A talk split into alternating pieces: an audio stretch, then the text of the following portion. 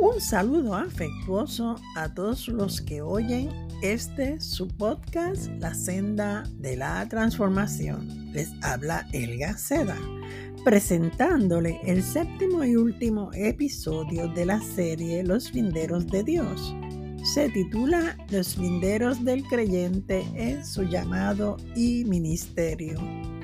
¿Realiza usted una labor que sirve al prójimo y honra a Dios? Reflexione en esto que le voy a exponer. Cuando usted trata de hacer el trabajo de Dios, usted fallará. Por otro lado, si pretende que Dios haga lo que le corresponde a usted, Él se negará a hacerlo. Esto demuestra el límite que existe entre Dios y nosotros. Fuimos hechos a su imagen y semejanza, pero nunca seremos Dios. Cada uno de los que estamos aquí en este mundo tenemos un lugar propio y un propósito definido por Dios. Es por ello que el Señor formó a la iglesia. Sabe que hemos sido renacidos para modelar la vida del reino de Dios en este mundo. Iglesia está compuesta por diferentes miembros que son llamados al amor y a la paz. Un cuerpo unido en una sola fe, un solo Señor y un solo Espíritu. Una entidad divina que en medio de sus funciones únicas mantienen la unidad en todos los aspectos de su vocación para llevar a cabo el plan de Dios. La iglesia, aunque no es perfecta porque se compone de humanos, tiene como cabeza del cuerpo al mismo Cristo. Y es Jesucristo quien la mantiene viva y le provee un orden.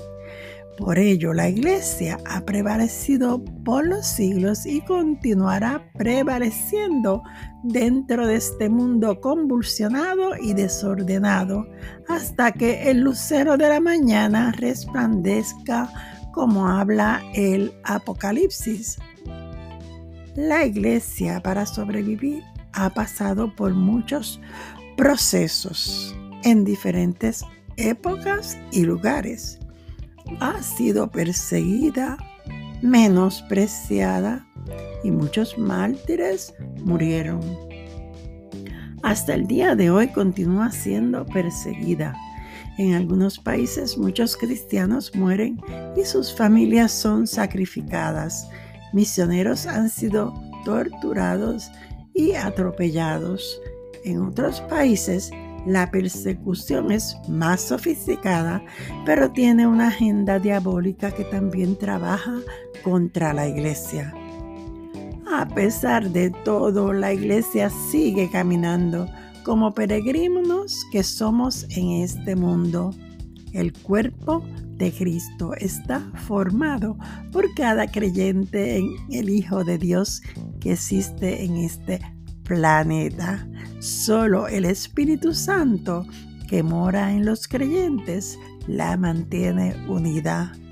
Pero a pesar de las divisiones humanas, las luchas denominacionales y las incongruencias de algunos que dicen ser cristianos, las puertas del infierno no prevalecerán contra la iglesia de Jesucristo.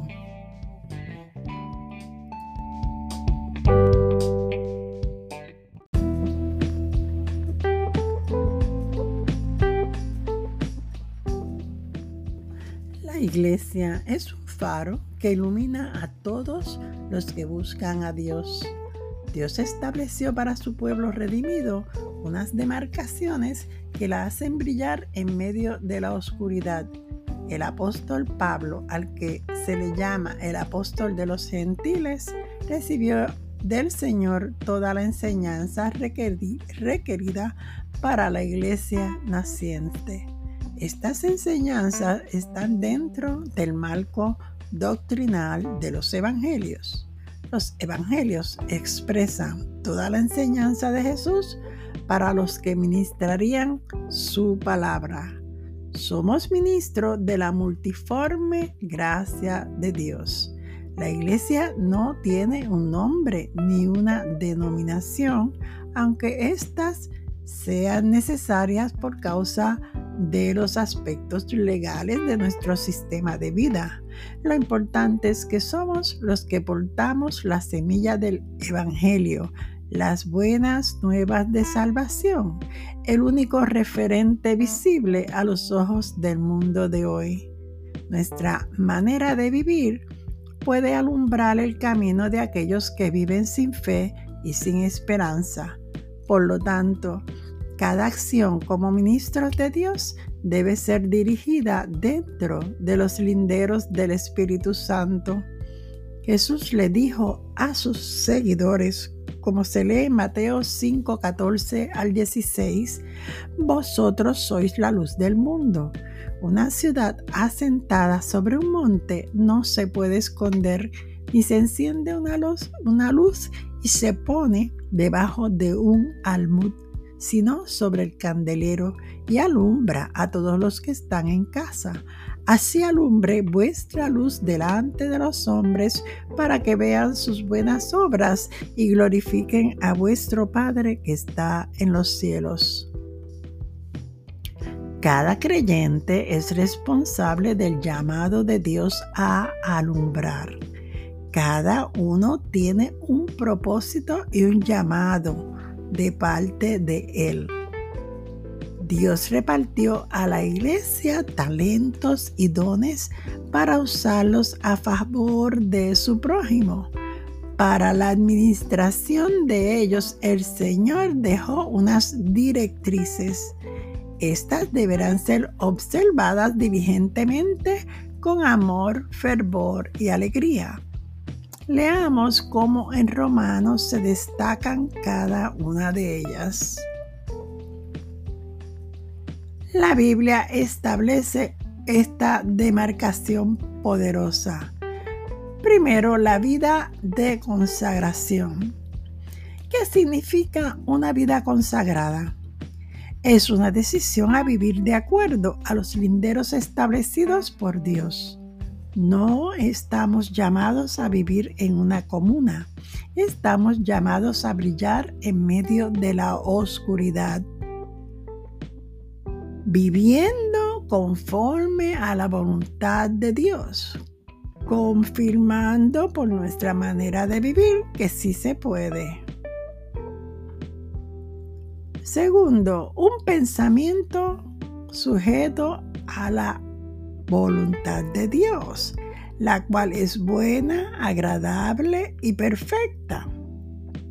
Este es un lindero que no se doblega, Pablo exhorta al correcto manejo de nuestros pensamientos en Romanos 12, 2.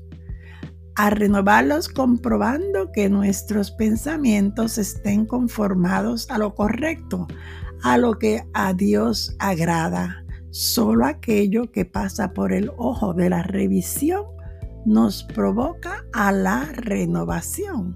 Así que examinemos nuestra manera de pensar cada día es posible que esto nos ayude a liberarnos de conflictos innecesarios.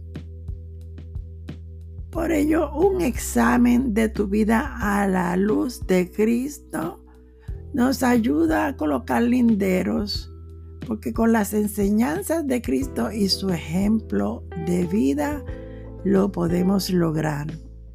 Él no estimó ser igual a Dios como cosa a la cual aferrarse, dice en Filipenses 2, 6 al 11.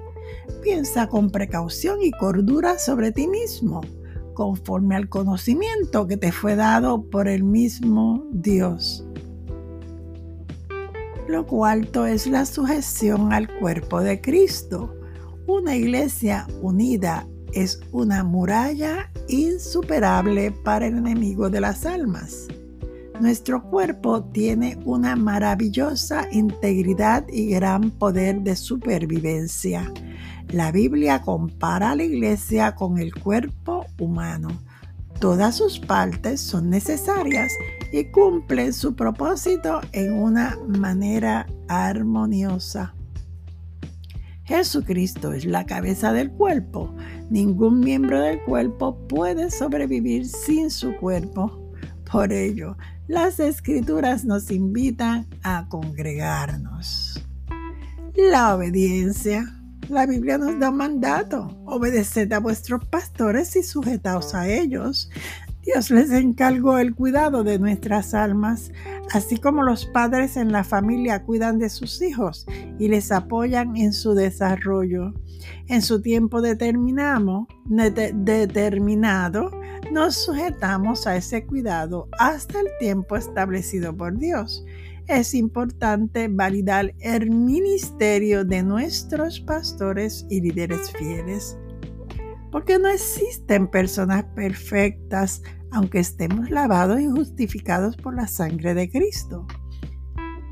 Eso lo dice en Hebreos 13, 17 al 25. Te pido que lo leas.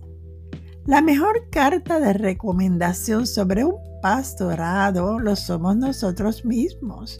Es por ello que algunos no invitan a las personas a la iglesia, no por sus pastores, sino porque somos, no somos una buena representación del cuerpo de Cristo.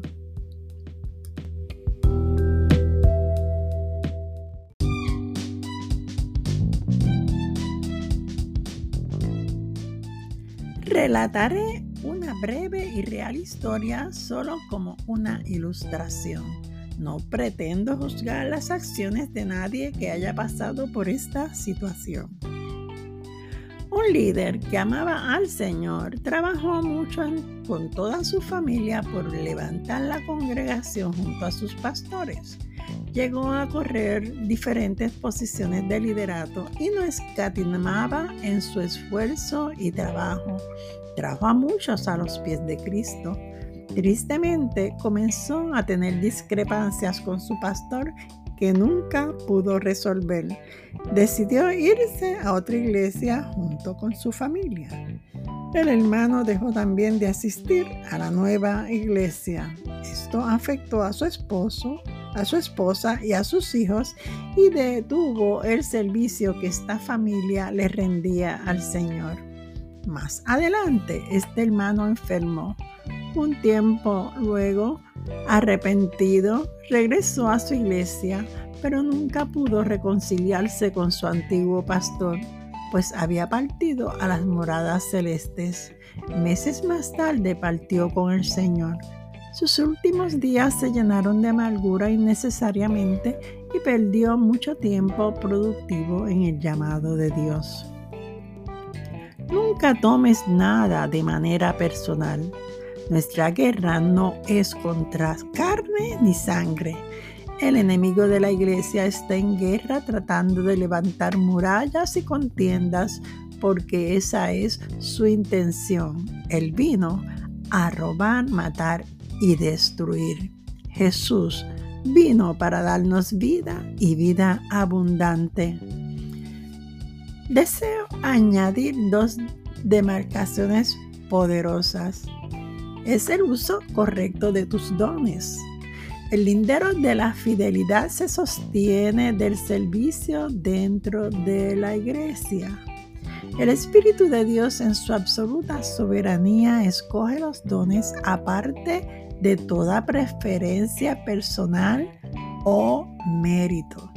El don mismo, la manera en que se debe usar y los resultados todo lo provee el Espíritu Santo. Nunca podremos hacer una demostración genuina de los dones de Dios si creemos que el mérito nos pertenece. Ellos son para edificar, sostener y ministrar a la iglesia y todo debe usarse para la gloria de nuestro Señor y Salvador. La segunda demarcación poderosa es amar genuinamente, honrar a los hermanos y ser hospitalario. Este es el lindero del amor ágape. Dice Romanos 12:10, amaos los unos a los otros con amor fraternal, en cuanto a honra, prefiriéndoos los unos a los otros ¿Acaso existe otra manera de edificar la iglesia si no es amando? Pablo nos sigue exhortando gozarnos en la esperanza segura de la venida de Cristo, manteniendo la paciencia en medio de las tribulaciones, animándonos unos a otros, porque Cristo es nuestra esperanza. Por último, debemos mantener el lindero de la fe. El lindero de la fe nos ayuda a vigilar y perseverar en la oración. Jesús hizo una pregunta retórica a sus discípulos. Cuando venga el Hijo del Hombre, hallará fe en la tierra. Mantengamos el amor, la fe y la esperanza, pero sobre todo el amor. El amor nos liberta de la culpa del pecado y nos deja libres para servir a otros. El amor cubre multitud de pecados. Concluyendo esta serie, hagamos una reflexión personal y entendamos que los linderos de Dios son colocados para todos. Ellos no son una restricción de la libertad humana, sino la oportunidad que nos ofrece Dios para ser verdaderamente libre. El que es libre lo es porque goza del perdón ofrecido en la cruz para todos. Te habló Elga Seda en tu podcast La Senda de la Transformación. Te espero en el próximo episodio. Comparte para que otros puedan ser bendecidos caiga como la lluvia mi enseñanza y mi discurso como rocío en tu corazón.